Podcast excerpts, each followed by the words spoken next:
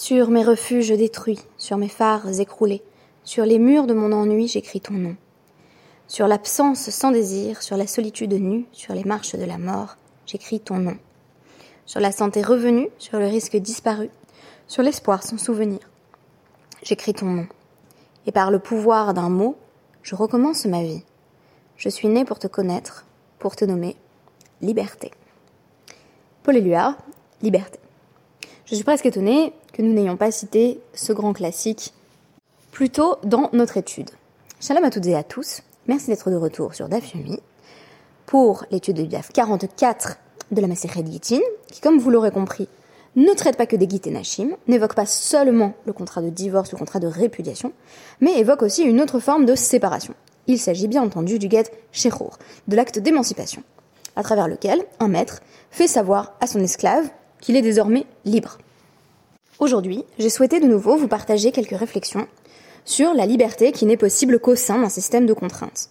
Du moins, telle est la représentation de la liberté qui semble émaner de notre DAF, où il est question des pénalités que l'on va infliger à un maître qui possédait un esclave et qui le vend, et en le vendant, le place dans une situation où il ne va plus pouvoir faire les mitzvot, ou où il ne va plus pouvoir faire toutes les mitzvot, ou encore où il ne va plus pouvoir faire les mitzvot spécifiquement liés à Eretz Israël.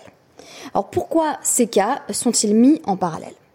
Qu'est-ce que euh, ce knas, cette pénalité qui est imposée euh, à ce maître qui a vendu son esclave et en le vendant à quelqu'un d'autre l'a placé dans des circonstances où il ne va plus du tout pouvoir respecter les mitzvot? Donc le principe particulièrement important qui permet de comprendre ce dont il est question, il est posé par Rabbi Yoshua ben Levi. Ha mocher avdo legoy, euh, konsim oto, ad euh, mea bedamav. Donc, un maître qui vend son esclave à un non-juif, bien entendu il s'agit d'un maître juif, euh, on le pénalise, on lui impose une pénalité qui peut aller jusqu'à 100 fois la valeur de l'esclave. Alors qu'est-ce que ça veut dire 100 fois la valeur de l'esclave? Eh bien que on va imposer au maître de racheter l'esclave, admettons qu'il ait vendu son esclave 100 euros, on va lui dire, tu dois aller racheter l'esclave 10 000 euros, et non seulement ça, mais ce n'est pas qu'il revienne chez toi pour te servir de nouveau, il est désormais libre. En effet, le principe que nous avons posé à travers les DAPM d'hier et d'aujourd'hui est le suivant. Une fois qu'on a vendu son esclave à un non-juif, une fois qu'on l'a placé dans une situation où il n'est pas en capacité de continuer à faire les mitzvot, cet esclave est émancipé de sorte que s'il en venait par exemple à s'enfuir, il serait considéré comme un homme libre. 100 fois plus, c'est une valeur exorbitante qui, bien entendu, ne peut avoir qu'un but dissuasif. Évidemment, les sages dans la Gemara vont poser la question d'Afka ou l'Avdafka. Est-ce qu'on nous dit précisément 100 ou pas précisément 100 Sous-entendu, est-ce une hyperbole ou non? Tâchement. Alors, on va nous citer ici un enseignement de Resh Lakish. On nous dit Hamocher behema gassa le goy quelqu'un qui avait donc un, gros animal, euh, euh, du, gros bétail, et qui l'a vendu euh, à un non-juif, on nous dit, de nouveau, comme Simoto ad Asara Bedamer. Il faut le racheter dix fois la valeur de départ. Donc, de nouveau, il lui a vendu 10 euros son bœuf, eh bien, il doit le lui racheter 1000 euros. Alors pourquoi? Parce que cette vente avait été euh, interdite par les sages et par conséquent on a une logique de pénalité, donc dix fois euh, la valeur de l'animal de départ. Alors on nous dit, Dilma peut-être que c'est différent euh, pour un esclave, sous-entendu pourquoi est-ce qu'on nous dit 100 fois plus, 100 fois la valeur de l'esclave, d'ailleurs ça me permet de rectifier, je viens de dire, donc là la bête on la vend, pardon, 100 euros euh, à un non-juif, on doit ensuite la lui racheter 1000 euros, alors que l'esclave, on le vend 100 euros, on doit le racheter 10 euh, 000 euros, et en plus, euh, eh bien, il est par la suite émancipé, donc il ne travaille même plus pour nous. Alors pourquoi c'est plus grave pour l'esclave? Des chol yoma yoma, mafkale mimitzot, parce que jour après jour, on l'arrache au mitzvot. C'est-à-dire que en servant un non-juif, eh bien, il ne va pas pouvoir respecter le Shabbat, il ne va pas pouvoir manger kasher, et cela même est considéré comme étant suffisamment grave pour que la pénalité soit nettement supérieure. Ce qui est très intéressant, c'est que on a un Ikade Amri, c'est-à-dire une version alternative, où Rabbi Yoshua ben Levi dit, une fois qu'on a vendu son esclave à un non-juif, le privant ainsi de la possibilité de respecter les mitzvot, on doit le racheter dix fois sa valeur. Et cette fois-ci, on va inverser, on va nous dire, d'ailleurs, Resh Lakish dit que lorsqu'on a vendu euh, un animal euh, de trait, on doit le racheter 100 fois sa valeur. Et ici, on va nous dire, quand on affirme qu'il faut racheter l'esclave dix fois sa valeur, est-ce que c'est pas un peu trop peu? Et là, on nous dit, Shan Eved, Delo Hadar Le. Non, l'esclave c'est différent. On lui dit de racheter simplement dix fois la valeur de l'esclave parce qu'il ne va jamais revenir travailler pour son maître. Donc c'est pas comme l'animal. Au moins, on va payer 100 fois sa valeur, mais euh, bah, une fois qu'on a racheté la bête, elle est de nouveau à nous. Tandis que l'esclave est considéré comme libre à partir du moment où on l'a privé de sa liberté. C'est évidemment le paradoxe euh, qui sous-tend euh, tout ce DAF, c'est qu'on a une sorte de liberté contrainte, de liberté forcée, qui est ici imposée au maître, et cette liberté forcée se base sur le constat que l'esclave ne pourra plus respecter les mitzvot qui sont elles-mêmes une contrainte. En d'autres termes, on le libère, on l'émancipe pour qu'il puisse devenir euh, Eved Hashem. C'est cette tension permanente entre euh, l'esclavage euh, qui correspond à un ensemble de contraintes matérielles et ce que l'on pourrait appeler la avodat Hashem, qu'on traduit souvent par le culte. La avoda, le culte. Mais la avoda, c'est aussi tout simplement le travail. On a donc affaire à deux modalités du travail. On a un travail qui est perçu comme contraint, qui est un travail pour la subsistance. Ce n'est pas un hasard si généralement on se retrouve évêque parce qu'on a été dans des situations économiques particulièrement difficiles, qui ont par exemple contraint euh, telle ou telle personne à se vendre, ou voir euh, euh, tel, tel parent, par exemple, à, vendre sa fille, à en faire une servante. Donc ça peut être lié effectivement à des contextes où le travail correspond à une nécessité pure. Et de ce travail-là, on passe à la avodat Hashem, qui est le travail sublimé, le travail adressé à une transcendance qui, elle, énonce des lois, mais des lois qui se veulent libératrices je pense qu'il faut bien entendre euh, à quel point le paradoxe est fort. Parce qu'on pourrait dire au contraire, un juif en vendant son esclave le libère au moins des mitzvot qu'il devait euh, respecter pendant qu'il était auprès de son maître non juif.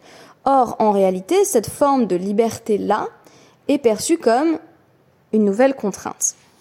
Alors là-dessus, la Guémara va nous dire, c'est quand même étonnant qu'il y ait un tel décalage entre, euh, dans cette version alternative, euh, la pénalité très forte quand on vend, euh, quand on vend son animal de trait, donc au mépris de ce décret des sages, et quand on vend son esclave. Et on nous dit, à ce sujet, Eved milta de lo ou milta de lo lo gazri barabanan. C'est parce que c'était pas si courant que ça, en fait, de vendre son esclave à un non-juif, tandis que vendre son animal, euh, c'était très tentant. Euh, on avait effectivement voilà, des échanges commerciaux. Et donc, euh, les sages ont mis une pénalité beaucoup plus forte sur le cas qui était le plus fréquent. Tandis que vendre son esclave à un non-juif, c'était in fine assez rare. La question suivante qui est posée dans la Gemara, c'est celle des reparations, qui, à l'heure actuelle, est une question qui fait rage, notamment aux États-Unis.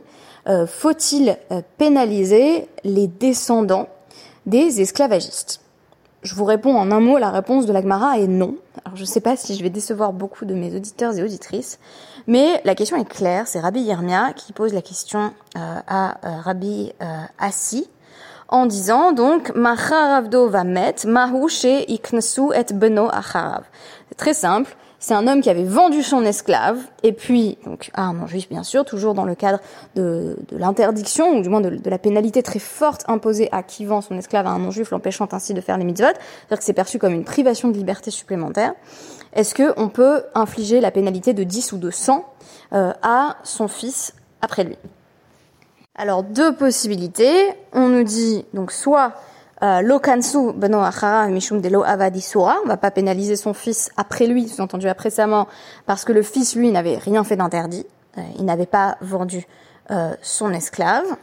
Soit on dit dilma les mamone kansu rabanan vehaite.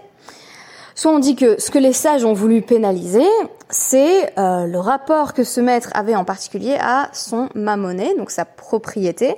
Et comme sa propriété est toujours en vie, alors euh, on aurait la nécessité de faire payer le fils. La conclusion de l'Agmara sera cette fois-ci relativement claire puisqu'on nous dit que les dits Banan, les sages en réalité souhaitent pénaliser directement le maître, donc c'est pas tant un bonus pour l'esclave directement qu'une pénalité qu'on veut imposer à une personne en particulier qui a eu un comportement qui n'était pas souhaitable, n'était pas éthique, livré Lokan Rabanan. Mais son fils, les sages n'ont pas souhaité le pénaliser en vertu du principe qui veut que l'on ne poursuive pas la faute euh, des enfants qui ne persévèrent pas dans, les voies de, leur père, bien sûr, euh, de leur père, de leurs parents. Euh, de sorte que ici, ben, l'enfant, on considère qu'il n'a rien fait, donc il n'y a pas de raison qu'il paye pour l'esclavage encore plus contraignant auquel son père avait soumis l'esclave de jadis. Si on synthétise là-dessus, ne serait-ce que sur ce passage, on constate que la pénalité, bien sûr, est très forte et a vocation à être dissuasive. Si on dit que euh, on doit racheter dix fois la valeur de l'esclave, c'est en présupposant que euh, les juifs ne vendaient pas souvent leurs esclaves à des non-juifs, tant ils avaient conscience qu'il valait mieux servir un juif qu'un non-juif du point de vue du respect des mitzvot, et que l'on faisait perdre quelque chose à son esclave euh, quand on le vendait à un non-juif, et notamment la possibilité de pratiquer les mitzvot. Et si on dit euh, que c'est 100 fois euh, le prix de vente de l'esclave, alors on imagine que l'on va encore plus loin dans cette représentation très dissuasive de euh, la vente des esclaves. En d'autres termes, on va créer ici un nouveau mécanisme juridique qui facilite l'émancipation euh, de l'esclave. Il suffit que l'esclave ait été vendu à un non-juif, et il peut s'agir d'un non-juif en Israël, et il peut s'agir d'un Gertoshav. Donc il peut s'agir euh, d'un étranger résident qui respecte euh, les sept mitzvot des Bnei Noach. Donc en fait, quelqu'un voilà qui, est non-juif, mais qui a un comportement tout à fait éthique, qui qui se conforment aux commandements qui, lui ont été livrés en tant que non-juif, on nous dit il est aussi considéré euh, comme un non-juif du point de vue de la possibilité pour l'esclave, par exemple, je vous donne un seul exemple, mais de faire Shabbat. Alors, c'est un peu ambigu parce que si c'est l'étranger résident euh, en terre d'Israël, il aurait toujours la possibilité de faire Shabbat, mais euh, bah, on pourrait envisager par exemple qu'il n'ait pas l'obligation de manger kasher. toutes les mitzvot sont considérées comme faisant partie d'un système, et cette fois-ci quand on dit mitzvot, on parle pas des 7 mitzvot des Bnei Noirs, on parle vraiment des 613, bien que personne ne réalise vraiment les 613 mitzvot euh, dans, sa vie, peut-être peut-être quelques kohanim, ce qui est très intéressant, donc, et c'est la conclusion euh, provisoire que, je voulais présenter, c'est que euh, la privation de la possibilité d'accomplir les mitzvot est perçue comme une nouvelle privation de liberté, comme si c'était un esclavage encore bien pire. Et donc ça aide aussi à comprendre la bénédiction qu'on récite le matin, euh, qui, ne m'a pas fait esclave, et qui se comprend par rapport à la représentation des mitzvot. Avec une gradation évidente, le non-juif euh, donc chez Loasani Goy, c'est celui qui a le moins de mitzvot, qui en a sept à réaliser. L'esclave est exempté de certaines. Et euh, la femme, donc Isha, euh, va avoir plus de mitzvot que l'esclave, mais malgré tout, moins de mitzvot à respecter qu'un homme juif libre adulte.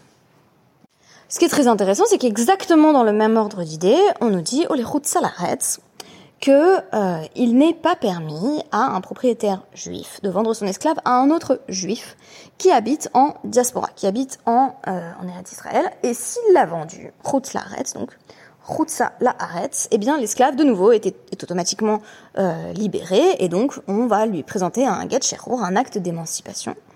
Et là encore, euh, ben le maître de départ va payer, euh, puisque il, il a placé son esclave dans une situation où il va y avoir un certain défaut de mitzvot. Alors il y a un cas qu'on nous donne dans la Gemara qui est intéressant, c'est Yotse Ha'eved Acha Rabo le Souria. Apparemment, on nous cite la Tosefta, donc Avodazara 3.18, qui nous dit un, esclave devrait suivre son maître si son maître part en Syrie, qui n'est pas considéré comme, faisant partie euh, des rats d'Israël dans ce cadre. Et on nous dit Yotse, il doit le suivre. L'osa guidé l'onafek. Euh, mais, s'il n'y allait pas, tout simplement. Alors s'il n'y allait pas, qu'est-ce que ça veut dire? Il y a une Mishnah qui nous est enseignée dans le traité Ktubot 110b. Euh, et cette Mishnah, elle nous disait Ve'en hakol motzin. Donc c'est un extrait bien entendu.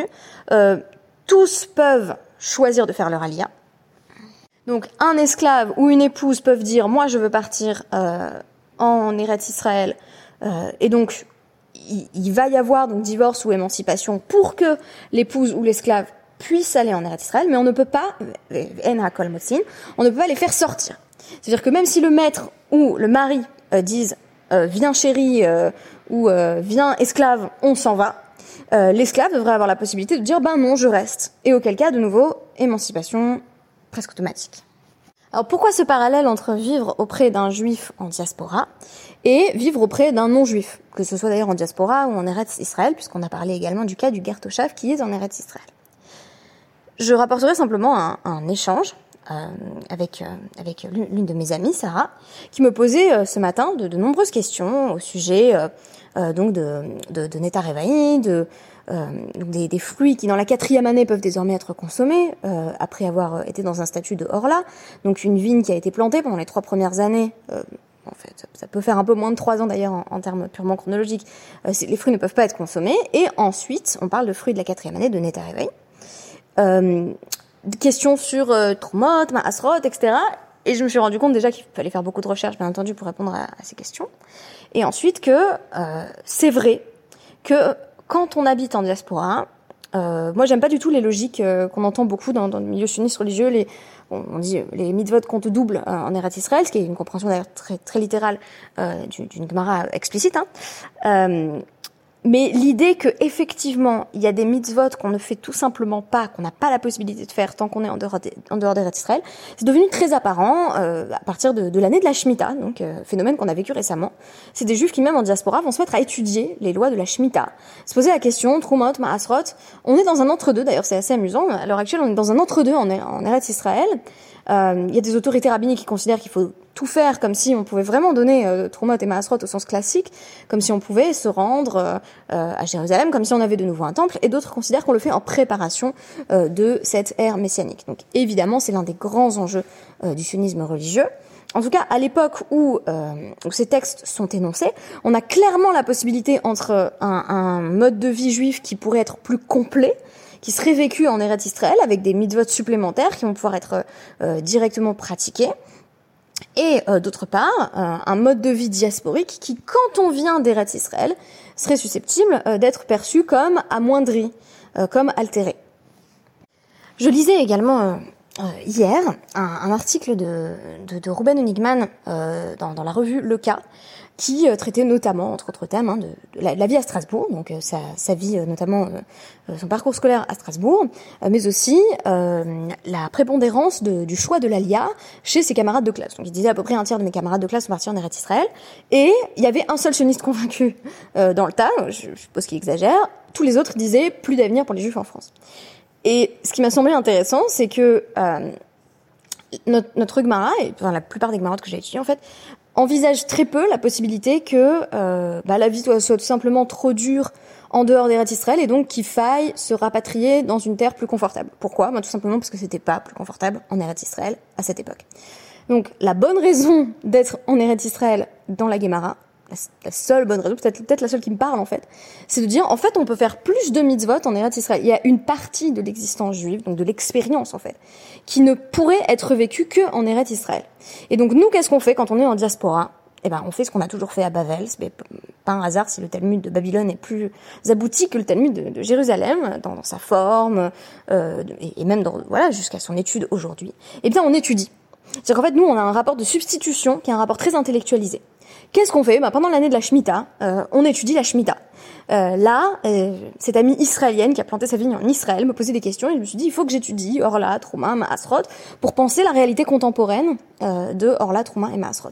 Donc c'est vrai que c'est très intéressant que l'expérience diasporique, ce soit euh, partiellement une forme d'intellectualisation de ce qui pourrait être vécu euh, de façon plus charnelle, plus directe en Eretz Israël. Alors, je pense que c'est ça, peut-être, la bonne raison euh, de faire son alliance. En tout cas, c'est vrai que c'est une, une, perspective euh, religieuse de ma part, qui est pas du tout centrée sur c'est horrible de vivre en France. Enfin, moi, je le vis pas du tout comme ça. J'ai l'impression, au contraire, que, que la vie en France, a, a, de nombreux égards, notamment en termes de protection sociale, est peut-être plus confortable qu'en Eretz Israël.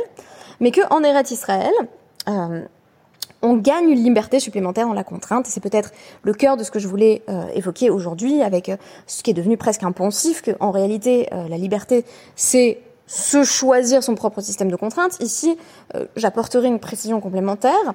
Euh, c'est priver quelqu'un euh, de sa liberté plus encore qu'il n'est déjà privé de sa liberté en tant qu'esclave, que de le priver de contraintes qui ont un sens. Un système de contraintes qui est la Torah, qui sont voilà des, des, règles et des préceptes investis de signification.